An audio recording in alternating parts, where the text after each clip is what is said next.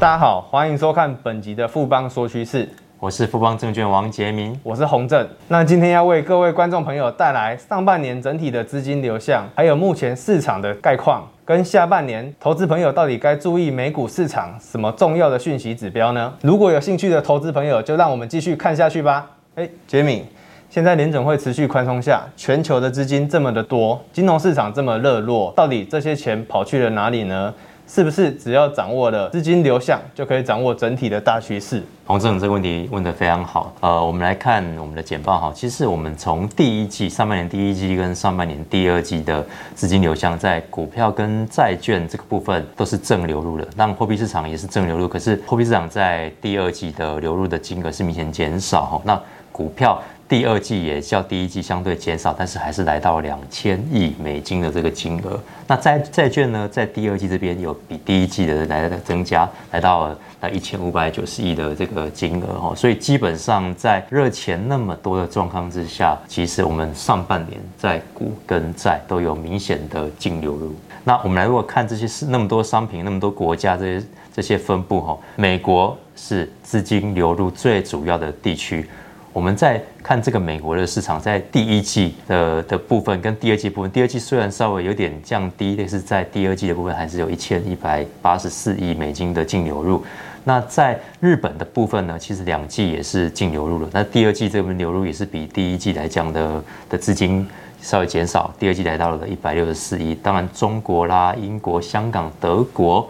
这边都有一个净的流入，但是在比较特别的地方是在韩国啦，在台湾，在上半年资金有一个净流出。那台湾在第一季的净流出一百二十亿美金，在第二季流出了十九亿的美金。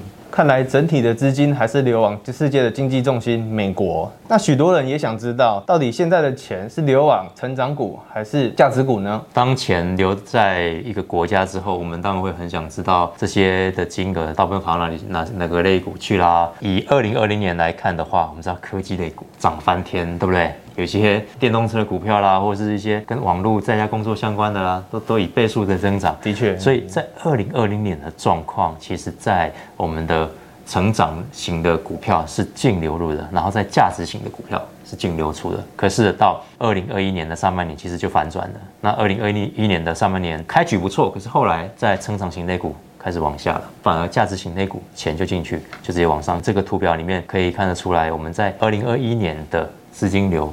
大部分都是跑到价值型的股票。那我们现在其实已经可以知道整体的资金流趋势。那有什么我们可以在下半年需要注意的呢？其实我们在上半年末，呃，FOMC 在六月十六号开了这个会议，有几个很重要的重点。第一个就是媒体大家比较恐慌的点阵图，在二零二三年上涨了两码，媒体的大肆渲染啊，说哇，鸽子飞走了，老鹰来啦。可是我我们比较关注另外一个重点，而且也是我们认为在六月十六号 FOMC 会议里面最大的重点，就是它很正面，而且更正面的看待呃目前的未来经济的一个表现。呃，我们看到那个美国的 GDP 成长的率的预估也是从六点五呃上升到了七个 percent。那我们接下来要观察下半年哪些指标就变得非常重要了。其实我们上半年大家都很担心，另外一就是通膨。美国通膨在五月了见了一个高点。那其实我们在看这个图的时候，我们可以发现上半年五月的高点是一个基期因素，因为去年五月的时候，美国还记得洪生，你记得吗？大规模的封城、经济紧缩，大家的那个信心几乎跌到了谷底，所以在那个时候打下一个比较低的基期。那今年五月的我们的通膨指数才会那么高。那我们看这个图，我们假设呃未来几个月的月增通膨如果是零的话，我们可以看到基期的效果是逐渐在往下，所以下半年的通膨基期因素基本上可以逐月的有缓解。那接下来就要看我们开工的状况啦，然后一些原物料啦，一些整个供应链的一个紧缩，这些整个流通的环节会不会进一步的舒缓？如果可以进一步的舒缓的话，我们在物价的压力来讲相对会比较少一点。的确，除了联准会的会议记录，还有通膨对于市场影响非常重要外，现在是疫情似乎也席卷了整个全球。现在的 Delta 病毒似乎还没有找到有效的控制方式。的确，最近的病毒的肆虐的确越来好像越来越严重，新增病例好像有在增加，对不对？其实专家都表示，只要施打率有上来，这些变种的病毒的控制还是非常有效的。啊，洪正，宇最近有在看？欧国杯吗？有啊，有，难怪你的黑眼圈越来越严重。对，不知道的话还以为我是上班熬夜，熬夜，认真上班。那我们来看欧国杯，英国已经进入决赛了嘛？听说是五十多年来第一次。是啊，对。然后我们看到英国这边的施打率。好，英国现在施打率是领先全球到六十 percent 以上，接受过一剂以上的，然后美国也到了五十 percent 以上，那法国这些欧洲的主要的国家其实都有在一个很明显的在我们的前段班里面。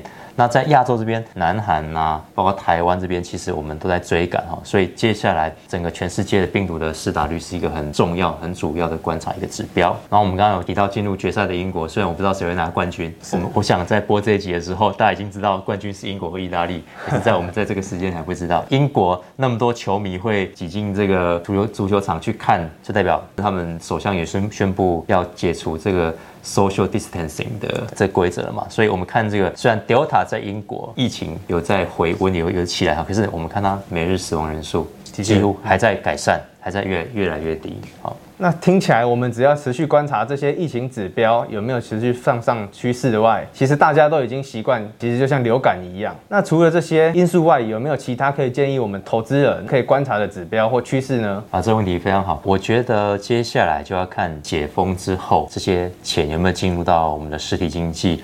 我们在这张表里面可以看得出来，其实我们以美国呃银行业信贷未偿还的余额来看的话，我们在金融相关的借贷的的钱，其实逐月逐步在往上，所以代表这个金融投资相关的这个市场呢，有一个很强的资金的支撑的一个力量。也就是说，我们离熊市应该还是一个很远的一个距离了。另外呢，在呃，实体经济像工业啦、商业啦这些的余额的贷款，呃，这几个月有一个向下直稳的状况。如果我们在未来在解经济解封之后，这些贷款的余额能够用在实体经济的话，工业商业的话，我想会进一步的来造成一个良性的循环。那除了银行余额贷款的资金的动向以外呢，我们也看到餐饮服务啦、航空啦、旅馆的支出，这个动能也是逐渐在向上哈，所以。呃，这是为什么我们之前有提到资金会从成长型的类股会转向一个价值型的一个类股，那接下来会进入到一个实体的经济，所以呃，未来在这几个板块 reopening 这个题材的话，我们下半年可以密切来注意。那这样听下来，下半年其实我们就只要观察三个大方向的重点，首先就是 FOMC 的会议，再来就是变种疫苗控制是否得宜，最后则是经济基本面是否有改善，是不是这样呢？杰敏？呃，是的，那关于 FOMC。机会一我们就要观察接下来，因为它呃取决于我们下半年的通膨的一个状况嘛，然后包括实体经济面的啦、劳工的有没有紧更紧缩啦等等这些东西，所以它接下来的会议里面，它才会看有没有对未来一个紧缩。或提供一个比较明确的时程。那当然取决于我们现在目前的下半年实体经济发展的一个状况。那关于呃变种病毒呢，就像我们刚刚也一再的强调说，变种病毒我们是没办法控制，因为你 Delta 以外，可能还有下一个新的变种病毒。但是以目前疫苗的技术来看的话，都可以控有效的控制这个重症率啦、死亡率，有一个很好的效果。所以跟大家投资朋友说，如果轮到你要打疫苗的话，就就赶快去打吧，然后口罩戴着，保持一个基本的社交的距离。我想这样的话，我们就不用那么担心变种病毒这个这个因素。好，那最后经济的基本面。那其实物价相关的数字，经济基本面是跟 FOMC 会议的一个重点是息息相关的哈。那接下来的物价在基期因素消失之后，我们在呃整个供应链的紧缩会不会来得舒缓？然后原物料的价格是不是得到持续的一个回稳？然后接下来市场的资金是不是真的有流入我们的实体经济？那相信听完这次的富邦说趋势之后，各位投资朋友可以更快快速的抓住整体的投资大方向。呃，也欢迎各位把我们的连结分享给亲朋好友，然后记得帮我们按赞哦。然后如果你们有任何相关的议题有兴趣的话，也欢迎留言给我们。那富邦说趋势，我们下次见，拜拜。拜拜。